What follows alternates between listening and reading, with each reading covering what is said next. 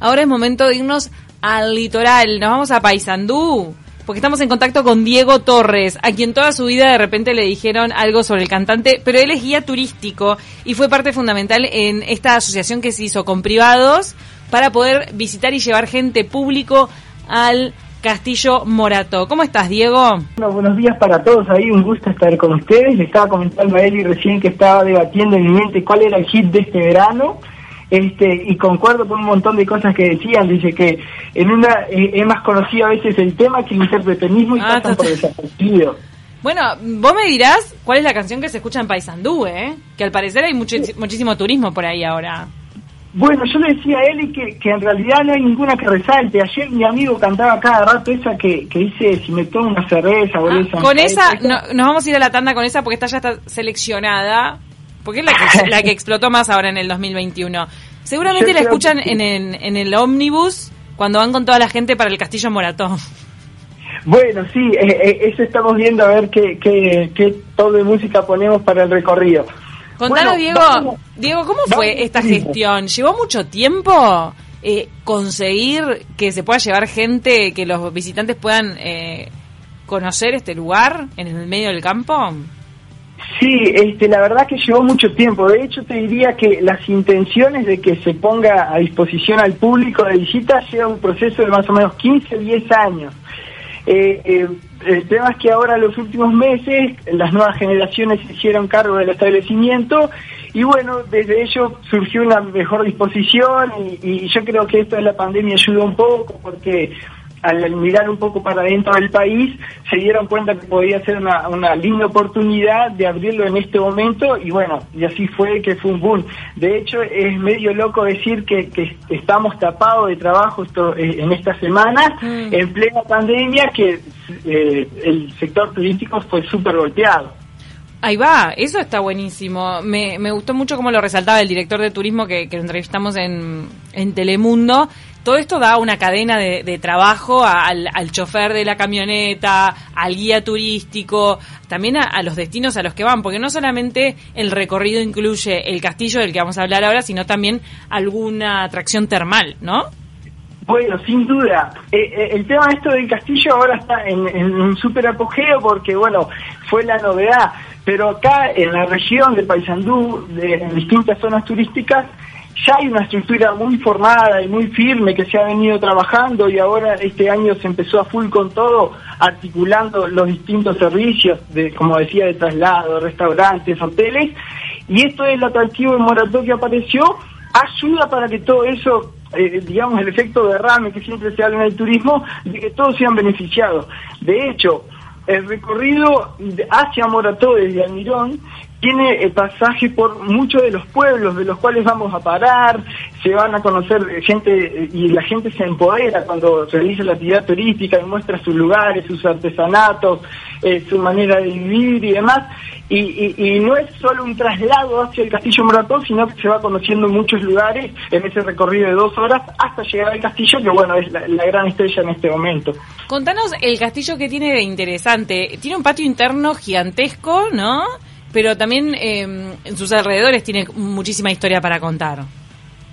Sí, salado. De verdad que, que, que impresiona. Uno lo había visto por fotos, yo lo conocí con la prensa el fin de semana pasado también porque el acceso era limitado y realmente está hace 120 años que no era visitado por el público. De hecho, hay una leyenda urbana que uno de los presidentes en el año 2000 del Uruguay andaba recorriendo en helicóptero los campos y vio ese castillo enorme que estaba en el medio de la nada y sus intenciones fue bajar, iba bajando el helicóptero, el capataz como tenía este orden de que el público no podía entrar, le dijo, no, acá no se puede pasar, y dijo, No. soy el presidente de la república, no, no me dejan, no tengo autorización, y digo, de esas cosas, ahora este fin de semana los primeros turistas que, tienen- que, van ahora el, do- el domingo se tienen que golpear el pecho en ese sentido. Este, ¡Wow! ¡Qué loco, Realmente- eh! Que acá no se puede bajar. La neta es, es muy loco. Y lo que tiene el castillo, el castillo se inició, eh, en el 1902, 1904 fue que se, se hizo y se terminó. Pero antes del castillo hay eh, hay una capilla jesuítica, eh, hay un establecimiento donde vivió Fructuoso Rivera, hay cercos de piedra que datan de, del 1680, 1690. Eso, el, el cerco de piedra, me gustaría detenerme ahí. Bueno, lo del tema de las misiones jesuíticas, que se dice jesuitas y jesuíticas, puede ser. Las dos cosas, las dos formas de decirlo creo que están bien. Decir, ¿qué tiene que ver eso con el tema de la crianza del, ganado? A mí me pareció mega interesante en, en, las distintas notas crónicas que salieron, cómo la palabra estancia ah, nació por algo que tiene que ver con el ganado y este tipo de estructuras corrales que se ven en esta estancia tienen que ver con eso, con cómo cambió la, la producción de ganado. Bueno, eh, eh, eso parte un poco de, decir cómo un, bruto castillo se hizo en el medio de la nada, pero contextualizando, esto no era el medio de la nada en, su época. De hecho, eran pasos importantes. Acá pasaba el camino de la realeza desde Montevideo, desde del lejano norte, que en algún momento se llamaba. Acá era un punto centro comercial muy importante del robo de ganado, obviamente, y acá lo que aprovechaban era cuando el río Queguay Chico y el río Queguay Grande se cruzan, hacen una especie de triángulo sin base. Entonces vos tenés ya el río de un lado y el río del otro como como límites, como se, eh, sustituyendo un alambrado. Lo que hicieron con los cercos es a ese triángulo sin base hacer hacerle eh, la base faltante con los cercos de piedra. Y era una manera de encerrar el ganado que era salvaje y eh, estanciarlo ahí, pararlo en ese lugar para que, bueno, de alguna manera se transforme el ganado y sea más manso para poder, eh, a modo productivo, tener un mejor relacionamiento. Y estancia viene entonces del ganado que se queda. La estancia. No está correteando por todos lados. Y ahí mejora la carne, etcétera. Exacto, los cruces de la genética, además, que asumo que no, no, se evaluaba el tema genético ahí, pero sí, si una vaca está en buen estado y el toro está en buen estado, lo usaban para que salga un hijo de buen estado. La familia Morató no es muy conocida, pero tenía mucho poder eh, desde el punto de vista comercial acá en Montevideo, y fue por eso que con ese poderío económico fue y construyó este castillo en la mitad del campo.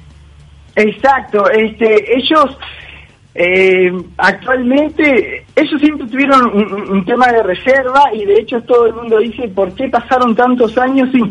Lo que pasa es que tenemos que entender que, el establecimiento Buen Retiro, el Castillo Morato, es, eh, es parte de su casa, digo, ellos cada vez que vienen acá se quedan acá, entonces han manejado al, al castillo como su hogar propio, entonces uno a veces no está pensando todo el tiempo en, mostrar su hogar para el público. Bueno, ahora que, que es, un boom y tomaron la decisión, creo que, está pegando fuerte y está genial. Pero ellos em, no viven no viven en el castillo, viven ahí aparte.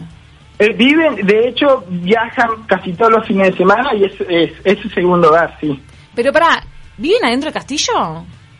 Sí, eh, eh, el castillo tiene 40 habitaciones. Y a veces toman habitaciones para ellos y se quedan ahí los fines de semana. Ah, yo me pensaba que no. que Me pensé que tenían otro casco. Dentro de, ¿Le funciona la cañería? Me muero que funcionen las cañerías de ese castillo. Eh, eh, en la visita guiada que hacen dentro del castillo, que no, la quiero contar para dejar que la gente vaya, te sorprende la tecnología donde se manejaban eh, ya en, en, principio del siglo XX. De hecho, al lado del castillo hay una capilla jesuítica que es viejísima, casi como los cercos, hay un galpón donde hacían la esquila de los lanares. La, la en su momento era muy importante y daba mucha plata y las construcciones que ameritaban para la producción de oveja y de la lana eran fenomenales. Y hay un galpón que lo pueden ir a visitar cuando, cuando hagan la visita guiada que tenía 40 tijeras para esquilar y en una época, en el, en el 1905 al 10, que no había ni siquiera luz eléctrica en casi todo el Uruguay, ahí ya había luz eléctrica y funcionaban a vapor las tijeras, era increíble. Qué nivel, ¿eh? La verdad que sí. La verdad que es fascinante. El asunto es, la gente que quiera visitar el castillo, ¿se tiene que contactar con quién y bueno, se tiene que poner en lista de espera. no tienes que estar ansioso. hasta mediados de, hasta finales de febrero en realidad, eh, ya hay grupos confirmados y formados. Algunos lugarcitos quedan, pero ya están casi todos conformados y, confirmados. Este, en realidad, la mayoría del público que eh, está llegando al castillo viene al complejo de Almirón Termal se queda acá y salimos desde ahí, se pueden poner, en contacto conmigo, después eh, pasan a celular igual. este, igual la, alternativa que está saliendo ahora de una combi con grupo formado es una de las alternativas. En las próximas semanas van a estar saliendo otras que van a ser en caravanas de autos, de cuatro o cinco autos con un guía. Hay otras salidas que van a empezar a salir de Saidentos, otras de Paysandú. Digo, el, producto recién es emergente y las propuestas van a ser infinidades. De hecho, actualmente solo cuenta con el circuito eh, histórico, pero en su momento van a agregar cabalgatas, vamos a hacer idas con carros al Quehuay, y hay otros que novedosas que voy a dejar para que después Morató las cuente en otro momento porque son proyectos que, se están haciendo. Claro, entonces está creciendo un montón. La verdad que los felicito, eh, han hecho eh, este plan para diversificar la oferta, porque bueno, Paysandú tenía otras cosas para mostrar, sobre todo, bueno, centrado en el turismo termal, y ahora ustedes le están aportando esto histórico, me parece fascinante, así que mucha suerte, ya saben dónde informarse más o menos, pueden googlear Termas del Almirón y llamar, de repente llaman para ahí, o pasa tu celular al aire, ¿lo querés pasar ahora? Bueno, sí está bien, no, hay problema. 091 31 6439 Ahí va, y ahí se pueden informar sobre este tema de los paquetes. Hay gente en Twitter que se quejó por los precios. El asunto es que es un montón de recorrido en, en auto que hay que hacer. Son dos horas. Son por lo menos dos horas. estuvimos planteándole a familias, eh, porque todo, todo eh, eh, hay productos que vamos a ir personalizando.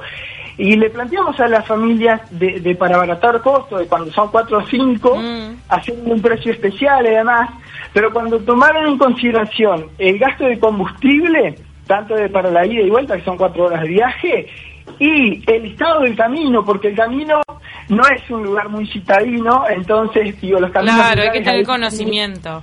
Eh, medios complejos de transitar, este y cuando evalúan a los números y en la posibilidad de, que cuidar el, auto, este terminan tomando la decisión de hacer una grupal.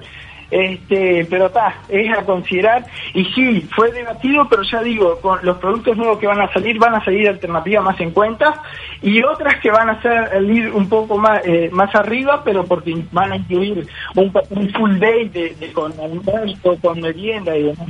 Me encanta la pulpería también, en lugar del frigorífico Casablanca para comer. Yo fui una vez y se come muy rico. También incluyanlo en el paquete.